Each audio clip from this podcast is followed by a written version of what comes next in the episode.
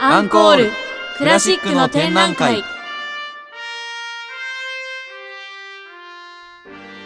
皆さんはクラシックはお好きですか？クラシックと聞くとなんだかお堅いなと考えているそこのあなた。この番組はそんなあなたにもクラシックがお好きなあなたにもとっておきの番組です。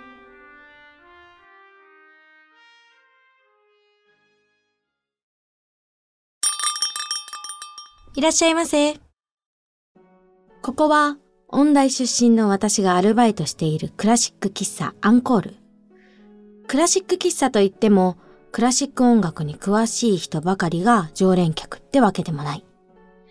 現に私が音大出身だってことは、オーナー以外誰も知らない。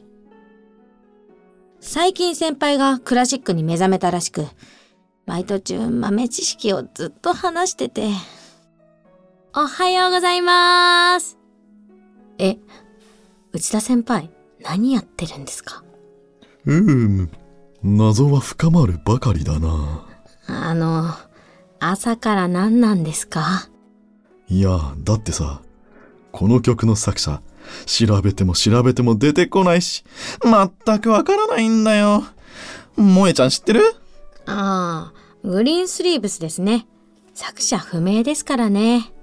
それなのにこの曲、なんだか聞いたことあるっていうか、ずっと前から知ってるっていうか、なんだか気味が悪くて。作者不明ってところが余計に不思議ですよね。お、萌えちゃん、今日はなんだか緑色のカットソーがいい感じだね。褒めても何も出てきません。もう、いきなりあ何なんですか？ーもしかして、ん萌えちゃん、んこの曲作ったのって、ん萌えちゃん？はあ？何言ってるんですか？んだって今日緑色の服だから。グリーンスリーブスだから。あの、先輩、大丈夫ですか？本当に。というわけで、本日はグリーンスリーブス。はい。まあ、あの、さっきね、うんあ、の、内田くんと萌えちゃんの、うん。あの、話にもあったように、うん。この作者が不明なんですよ。おー、なるほど。この曲。で、ただ、えっと、国は、うん。あの、イギリスなんですね。イギリスに伝わってる、まあ、民謡ってわけでもないけど、その曲、まあ、これはだからクラシックに入るんですか？まあでも、クラシックに入るかなって思うのは、またちょっと話していけたらいいなと思ってるところが一つあって、んまあ誰でも知ってる曲なんだけど、うんその起源を誰も知らない曲。っていう、まあ謎に包まれた曲。謎の曲ですね。そうなんですよ。うんで、なんかまあね、あの、内田くんがね、あの、グリーンスリーブスだってうん言ってたじゃないですか。まあスリーブっていうのは、まあ、衣服のその袖のことなんですけど、うん。まあ一応その緑の袖っていう、まあその意味になるんですけど、これグリーンスリーブスっていう、はいはいはいはいこの、まあ、あの、タイトル的にね。うん。まあ、ここでは、なんか、女性の名前っていうのとして。なんかこう言われてる。まあ、イングランド民謡としては、うん。その、女性の名前として、まあ、こう用いられてるっていうのがあるんですけど、はいはい。実はですね、まあ、その、いつ発表されたかわからないんですけど、うん。シェイクスピアっていう、あの、イギリスの戯曲の、あの、演劇の。あの、まあ、作詞家でもあり、えっと、詩人でもあり、劇作家の、えっと、ちょうどイギリスルネッサンス演劇とかを代表する、うんまあ、シェイクスピアっていうか人がいるんですけど、まあ、シェイクスピアが生きたのが、ちょうど1564年から1616年までなんですね。おー。でその時代のシェイクスピアが書いてる演劇の中に、この曲が取り上げられてるんですよ。うんうんうん。そう、だから、それよりも前にあるっていうのは、おそらく、だから、この演劇の中に、このグリーンスリーブスのその民謡が取り上げられてるってことは、それよりも前から、まあ、もしくは、シェイクスピアが生きた、このルネサンスのこの時代から流行った。はもう流行っていたんじゃないかと。うん。なるほど。で、なんかちょっと、これまた面白いのが、うんその中世ルネサンスのこの時代において、うん。緑っていうのは、なんかその不倫とかそういう意味があったんですって。ああ、なるほど。で、ちょうどそのまあ16世紀のイングランド王のヘンリー8世っうん。ていう、まあそのヘンリー8世が結構女性遍歴がこう、あの、あったもんで、その、その女性に対するそういうものが結構多かったから、うん。それをまあ揶揄した曲なんじゃないかって言われたりしてるんですよ。うん。そうだからグリーンの、あの、まあそういうそんな袖をこう持った女性っていう、その、まあ、揶揄するために作られた曲なんじゃないかとか言われたりはしていて。まあそういうので、まあその、ちょうどだから、ウィリアム・シェイクスピアっていう人が生きたその1560年から1616年にはおそらくこの曲があったってことで流行っていたってことだから。まあ多分そのぐらいからおそらくあったんじゃないかなっていう。まあ、シェイクスピアの作品としては、ウィンザーの陽気な女房たちっていう、まあ、作品、はい、はい、はい。で、ちょうど1602年に書かれてる作品なので、うん、うん。ちょうどだから17世紀だから、17世紀そう、うん17世紀の、まあ、ヘンリー8世の子供だから、エリザベス1世の時代かな？うん。とか、に、まあ、イギリスですごく知られててポピュラーになっていた曲。うん。で、それをシェイクスピアの作品でも取り上げてそう言ってるんですよね。うん、うん、ううん。ん、だから、おそらくそのぐらいからはもう絶対にあったであろう。なるほど。という、まあ、謎に包まれてるけど、ちょっと辿ってみると、そんなこともあるっていう曲なんですよね。うーん。そう。なんかこの曲が、なんかまあいろいろ諸説あるんですけど、はいはいはいまあそのヘンリー8世が音楽を結構深くいろいろね、あの習っていたりとかやってたから、もしかしたらヘンリー8世が作曲したんじゃないかとか、なんかいろんなのがあるんですよね。女性に向けて作曲したんじゃないかとかうん。まあただ、謎には包まれてるんですけど、まあその民謡っていうところで、うん。民謡って語うんり継がれていくじゃないですか。はいろんな形をこう、うん模してって、あの、語り継がれていくから、かそういうので、こう語り継がれていくために作られた曲なのか、それとも本当に王宮とかで楽しむために誰かをにを揶揄するため、もしくはうん。誰かへ当てた、その恋心を歌った曲なのか、うん。っていうのが、まあそういう、ないろんな憶測が飛び交う曲。で。もあるんですよね。なんかそのまあ、共通してないのがちょっと、まあ面白いの、面白いんですけど、うん。その楽譜によっては、その臨時記号って言って、はいはい。あの、シャープとかフラットとかを、まああの、い一回一回つけて、ああ、はいはいはい。あのはい、まあ演奏するようなその音階。うん。だからもう単純音階で普通にもう全くシャープとかフラットがついてない、あの、まあその一番最初のトン記号のところから始まって、うん。あのシャープとか臨時記号をつけて歌うように作曲されてる楽譜もあったりとか、うん。まあだからやっぱり昔からこう銀融詩人とか、あのどんどん語り継がれていくためにあった曲だから、正式な楽譜がない。うん。し、正式な調を、調整っていうかその調の性格、曲の性格を、うんあの、固定されてない曲でもあるんですよね。まあだからそれだからゆえに、こう、メロディーがちょっと不思議な感じでうん揺らいでるというか、どこか懐かしくてずっと聞いたことがあって知ってるんだけど、でもなんか知らないような、なんだっけっていうような曲でもあ。る。そう。だから謎に包まれてるからこそ、こう民謡とかってちょっと、なんだろう、謎じゃないですか。謎というか、うん。なんだろう、不思議で少し怖いというか、うんそんな様子があるような曲なんですよね。うーん。そう。で、なんかこの曲って、面白いのは、その、シェイクスピアのところで取り上げられたっていうのもうん。あるんですけど、まあその、オーケストラにも編曲されてるんですよ。まあだから民謡、イングランド民謡ってされてるから、うん。オーケストラにも編曲されてて、グリーンスリーブス幻想曲だったかな、うん。それ、それもイギリスの作曲家のウォン・ウィリアムズが、あの、この小編成で、うん。あの、管楽器と弦楽器のために小作品って言って、グリーンスリーブス幻想曲っていうのを作曲してるんですね。で、確か、フォン・ウィリアムズのオペラ、1928年のオペラの恋するサージョンっていう、サージョン・イン・ラブっていうあの、オペラがあるんですけど、うんそこの3幕の感想曲って言って、感想曲っていうのは歌も何もないんですけど、その器楽曲うんとして一回使われてるんですよ。そう。で、その感想曲として使われてるのを、ラルフ・グリーブスっていう人が編曲して、独立させた、まあその曲が、うんあの、グリーンスリーブスによる幻想曲うんなんですよね。で、それが1934年にロンドンで上映されてて、あそれはボン・ウォン・ウィリアムズが指揮、自分で指揮して、うんうんうんあの、まあ、発表されたんですよ、初演が。なるほど。そうで、まあ、オーケストラの曲にもなってるんですけど、これまた面白いのが、もともとが民謡って言われてて、うん。あの、こう、語り継がれてった曲っていうのもあるからかわかんないんですけど、うん実はクリスマスソングとかにも入っていて。これちょっと面白いんですけど、ちなみにクリスマスキャロルって聞いて、はいはい、はい。あ、の、内田さんとかってどういうものだとかわかります？クリスマスキャロル？そう。クリスマスキャロルって結構みんな知ってるじゃないですか。クリスマスキャロルだって言うじゃないですか。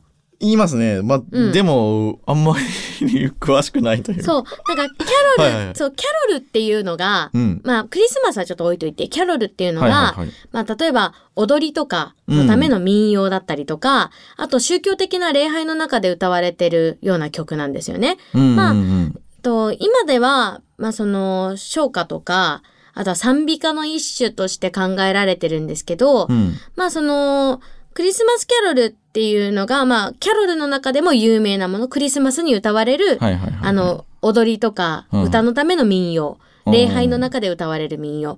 実は、クリスマスキャロルだけじゃなくて、キャロルっていうのはイースターキャロルっていうのもうん。あって、イースターの時に、こう、歌われるような、あなるほど民謡とか踊りっていうのもあるんですよ。で、そのまあ、クリスマスキャロルというよりも、キャロルっていうものが、ちょうどまあ、1150年ぐらいから、1350年ぐらいまでの、まあ、ダンスソングとして結構ポピュラーだった曲なんですね。うんまあ、大体、その、キリスト教のお祭りの時とか、礼拝の時に歌われたり、行進曲として、うんあ、の、行進曲というか、聖、聖歌でそのまま動いていくっていう、後列していく、その時に使用されてることが多いんですけど、うん。まあそのキャロルの中でのクリスマスキャロルうん。っていう、そのまあジャンルがあって、まあ有名なところだと、ホワイトクリスマスとか、うん。あと赤花のトナカイとか、ああ、はいはいはい。うん、あとジングルベルも一応クリスマスキャロルソング、まあクリスマスソングみたいな感じでちょっと言われることが多いかな。サイレンナイトもそうだけど、うん。うん、あと、リトルドラマーボーイとか、そこら辺とかも、あの、20世紀ぐらい。だから、あの、ここ最近に作られたクリスマスキャロルとしてうん。言われるような曲なんですよね。で、そのクリスマスソングというか、クリスマスキャロルの中に、うん。このグリーンスリーブスのメロディーを歌われてるものがあって、うん。と、使ってるものがあって、うん。見つかい歌い手っていう、まあ、この、まあ、見つかいっていうのが、うん。多分おそらく見つかいって何、何ぞやって思うと思うんですけど、天使のことなんですけど。その天使が歌い手っていう、まあその曲があるんですよ。はいはいはいはい。What Child is This だったかなっていう曲があって、まあその歌詞っていうのは、あの、ウィリアム・チャタトン・ディックスっていう人が、まあ、発表した詩集の中から、あの、取られてるんですけども、1865年かなイギリスの詩人の。うん。で、まあ、なんで、このクリスマスキャロルって言われるようなこの、まあ、聖歌とか賛美歌みたいなものに、クリスマスに歌われるこの曲に、グリーンスリーブス、そのイングランドの民謡が、こう、メロディーとして使われたっていうのは、うん本当に明らかではないんですけど、まあその編曲をした人が、うん。まあその、最初にこの曲が素晴らしいからってこう用いたんじゃないかって言言われてるんですよね。そう。だから結構ね、なんかこの曲っていろんなところに本当に使われていて、うん。まずね、その、まあ、シェイクスピアもそうですし、はいクリスマスキャロルとして、まあその教会の中でもこの民謡が使われてるっていうのはまた面白いですし、ちなみに映画とかでもめちゃめちゃ使われてて、うん。あの、映画の西部開拓史っていう、はいはい。あの、アメリカ映画があるんですけど、うんその映画の挿入歌として、あの、グリーンスリーブスの、あの、このメロディーが引用されてるんですよね。うんで確かこの曲、あの、この映画がアカデミー賞とかで作品賞とか8部門ノミネートしてて、あの、脚本賞を含めて3部門ぐらい受賞してる名作で、まあそこで有名になったって言ってもいいのかもしれないうん。なぁとは思ってるんです。で、あともう一つはそのビートルズの愛こそはすべて、はいはい All は You いはい。Need is Love あるじゃないですか。うん。あれのエンディングでグリーンスリーブス流れてるんですよ。そう、まあこの曲結構なんかいろいろで、あのフランス国歌のラ・マルセイユズとかうん。も引用してたりとか、エンディングでその、そのグリーンスリーブスとかだけじゃなくって、バッハの2声のインベンションうん。の8番とかが入ってたりとか、そう、 In the Mood が入ってたりとか、うん。あとはもちろんビートルズなんでビートルズの Yesterday とかの曲とかが入ってたりとか、うん。結構なんか面白いんですけど、その中にもグリーンスリーブスが入っててうん、だからまあこうやって見るとイングランドとかの作曲家とか、あとはその、まあこう、ね、民謡としてずっと歌い継がれてきたからそのメロディーがずっと頭にあるっていうのももしかしたらあるのかなと思うぐらい、なんか不思議と頭の中にも残るし、耳にも残る、うんそんな曲かなと思うので、あの、もし、例えばこのグリーンスリーブスっていうタイトルを知らなかったとしても、多分聞いた瞬間にわかりますよね。ああ、この曲ね、みたいな。まあよくなんか CM とかでも流れてたりしますよねそうなんですよ。なので、ちょっとね、皆さんにもうん名盤コーナーとしてうん聞いていただければと思いますので、うんまあ誰が作曲したか、あの、どうして作曲されたかもわからない謎に包まれた曲、うんグリーンスリーブスを聞いていただけたらと思います。どうぞ。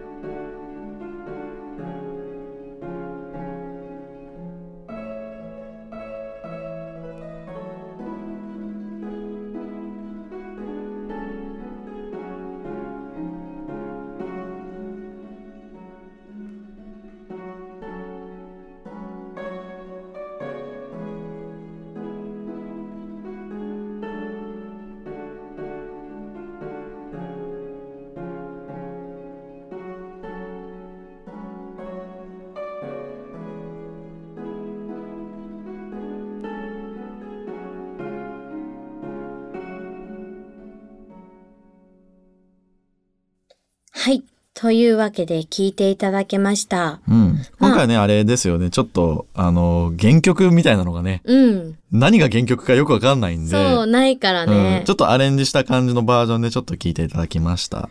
うんまあね、この曲って、やっぱその、何が原曲かわからないし、うん何がその正解かわからないから、結構ね、うん。カバーも多いんですよね。ああ、まあやりやすいかもしれないですよね。うん、もちろん賛美歌も、あの、さっき話したそのクリスマスキャロルっていうところの賛美歌としての、あの、見え方もそうですけど、器楽曲としても、うん、すごくこうやっているし、なんかね、アメリカのフォークソングのグループとかで、あの、ザ・ブルース・フォアっていう、あの、人たちがいるんですけど、グループで。それでね、確かグリーンスリーブス歌ってたんですよね。うんうんうんうん。そう。まあでもその、まあ、一番有名、この曲とか、この歌とかを、まあ有名にした作曲家といったら、まあ、ボン・ウィリアムズの、ね、ちょっとこう、あの、オケ編成になったやつは結構有名かもしれないですよね。うん。うん。アンコール名盤コーナまあ、というわけでね、うんまあ今回まあ名盤コーナーっていうところなんですけども、うん内田さん何かあります？名盤コーナー。うん。そうですね。やっぱり、あのーなんか、いろんなカバーがあって、うん。聴き比べみたいなのすると結構ね、面白いのたくさんありますよ。うん。で、まあ僕が好きだったというか、ちょっと面白いなと思ったのは、あの、ジェスロタルっていうプログレッシブバンドがいるんですよう。んうんうん。で、このバンドがちょっと、まあロックバンドにして珍しくフルートがいるんですけど。出だしがフルートで入ってて、で、なんかね、変拍子で、あの、4分の7なんですよね。うんうん。で、織り交ぜて、その民族的なアレンジになって、なロックバンドにしては、すごい面白い。で、民族感がかなり強いバンドなので、うん。まあ普段のそのジェスロタルのバンド自体もそういう雰囲気はあるんですけれど、うん。まあこの曲の演奏が、こう、彼らのこのスタイルにかなり合ってて、で、面白いと思います。うんうんうん。で、あとは、えーっと、やっぱり僕が好きなのは、ジョン・コルトレーンうん。がやってるバージョンがあるんですけれど、うん。まあ、ジャズの方ですね。うんうん。だからジャズだとこれメロディーがあって、もう、あの、あとはアドリブって感じのやつなんですけど、取り上げやすいじゃないですか。うん。で、ジャズの人もいろんなのやってて、で、特にもうジョン・コルトレーンのバージョンがすごい良くって。で、これ1961年のアルバムですね。アフリカブラスっていうのに、あの、載ってるんですけど、うんこの頃のジョン・コルトレーンは、この黄金カルトって言って、あの、エレビン・ジョーンズとか、あの、マッコイ・タイナーとかがいる時の、一番そのグループとして、こう、勢いがあった時代の時なので、この時期のコルトレーンが好きっていう人がかなり多いんですよね。うんうん。で、この勢いが乗ってる時に、いろんな、こう、スタンダードの曲をたくさんやってる時の演奏で、コルトレーンは相変わらずキレッキレなので、これは聴いてて面白いと思います。うんうん。あと他にもね、あの、やっぱりジャズの人結構やってて、あの、ケニー・バレルとかがやってるのが、ビッグバンドのアレンジでやってるんですけど、うん。最初はソロギターで入るんですよ。うん。で、この、悲しげな、物悲しげな感じのソロギターから始まって、だんだん、あの、ビッグバンドの人たちが、わーっつってこう入ってくる。うんうん。ただ、あの、そうですね。最初ゆっくりだったんですけど、だんだん速くなっていくって感じでう。ん。で、てん、てんてんてんてんてんみたいな感じでこう、うんうん。あの、入ってって、で、ビッグバンドの中で、あ、ちゃちゃ入れてくる感じが、うんこう、壮大な、でっかい感じのオーケストラですね。うんうん。で、こういうのも、えっ、と、かなり面白いです。で、ちょっとビッグバンドなんですけど、全く全然違う感じのアレンジが、バディ・リッチさんっていうドラマーがいるんですけれど、うん。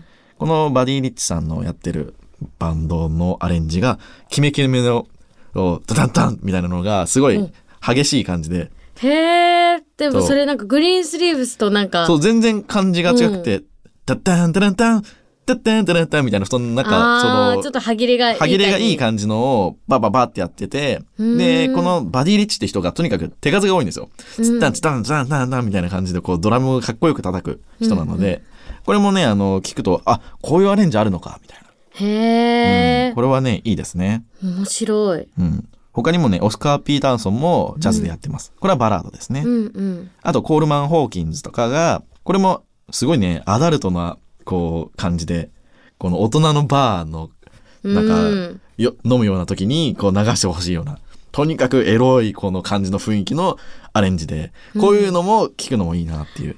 確かに。うん。相性いいですよね、やっぱり、ジャズ。うん。でもなんか、あんまりこう、あの、バンバンバンバン叩いてる感じのイメージはやっぱ、うん。どうしてもね、思い浮かばないんですけどうね。ん。うん、なんかこう、ゆったりと、なんかオケのあのイメージがあるからかもしれないけど、うんゆったりした感じといううん。か。そんなイメージがありますよね、あうんの曲だと。だから逆にそれを聞いて、え、そんなのでできるんだみたいな、んデレデレデレデレってできるんだみたいな。そう。だからこういうのも変わったのはありますよね。うん。あとは有名なのだと、ジェフ・ベックとかもやってますよね。これは68年のアルバムの Truth っていうので、まあこれは短い感じのソロギターっぽい感じの演奏なんですけど、まあシェフエックはそのね、ギターで有名な方なので、うんうんうん。あの、こういうのも聞くのも面白いと思います。うん。うん。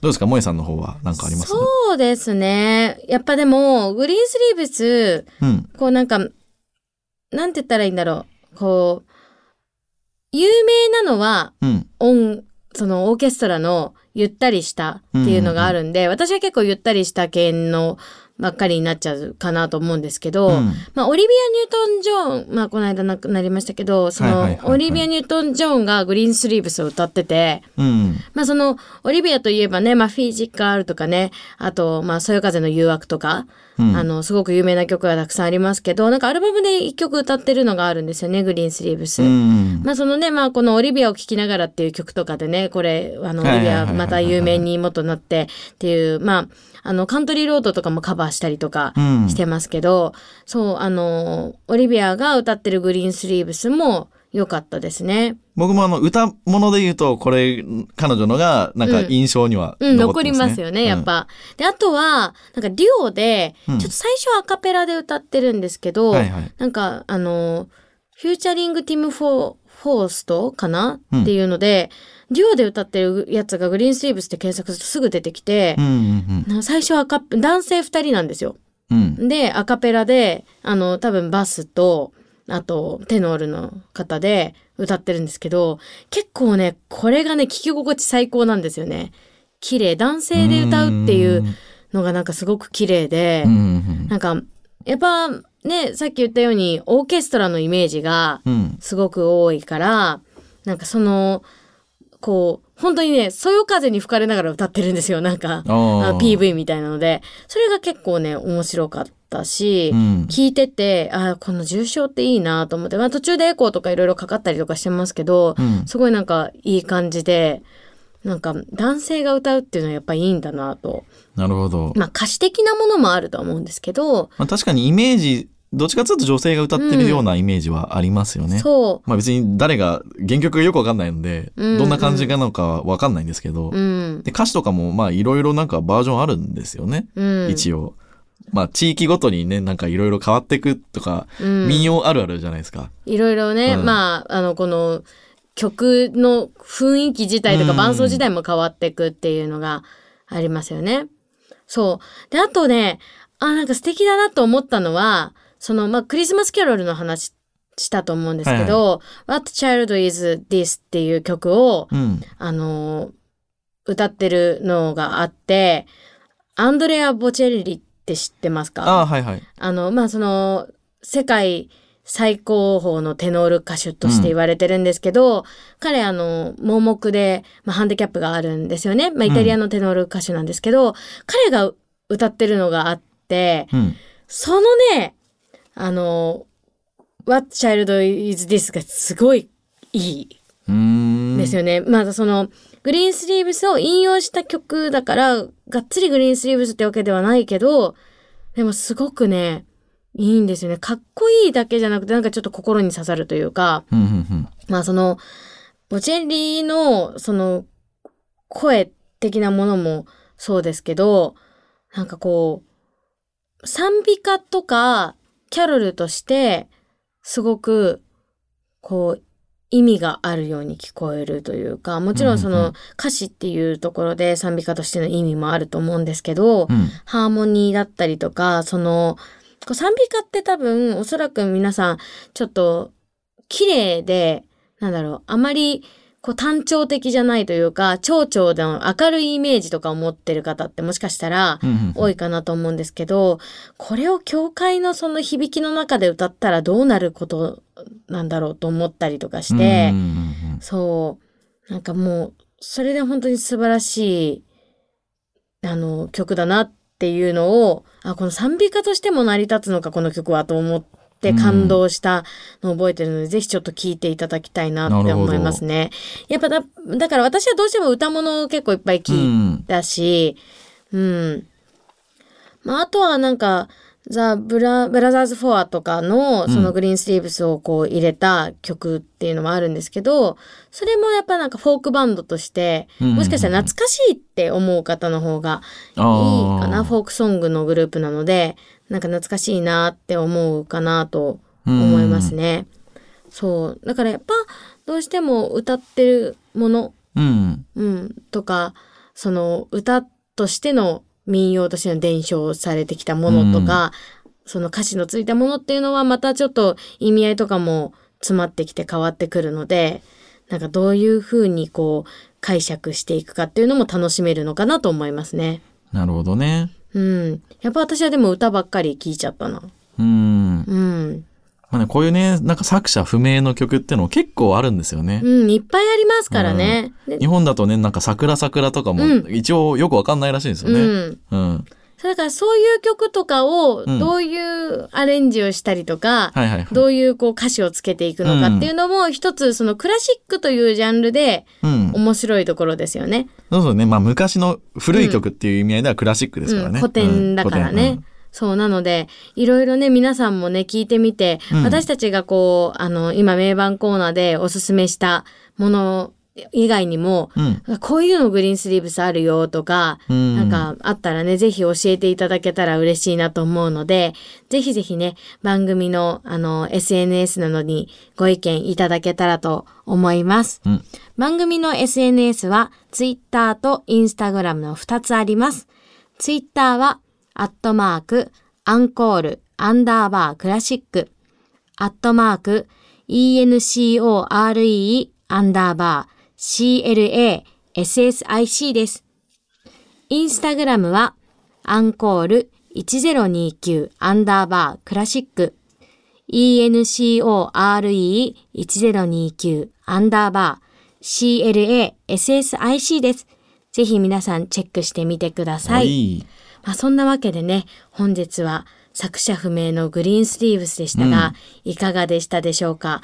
ね、謎が、あのーどんどんね、解説してっても、うん謎がもっと深まる、うん。なんか、不思議な曲だったかなと思います。うん昔すぎるんでね、もう多分、うん作曲者が見つかることってなかなかないんじゃないかなっていう感じですよね。なんかそんな曲をね、ちょっとこう、あの、聞きながら、うん。あのー解釈してったりとか、こう、作曲者は誰なんだろうとか謎をね、うんこう、探求していくのも一つクラシックの面白いところかなと思いますので、うんぜひぜひ皆さんも引き続き聞いてみてください。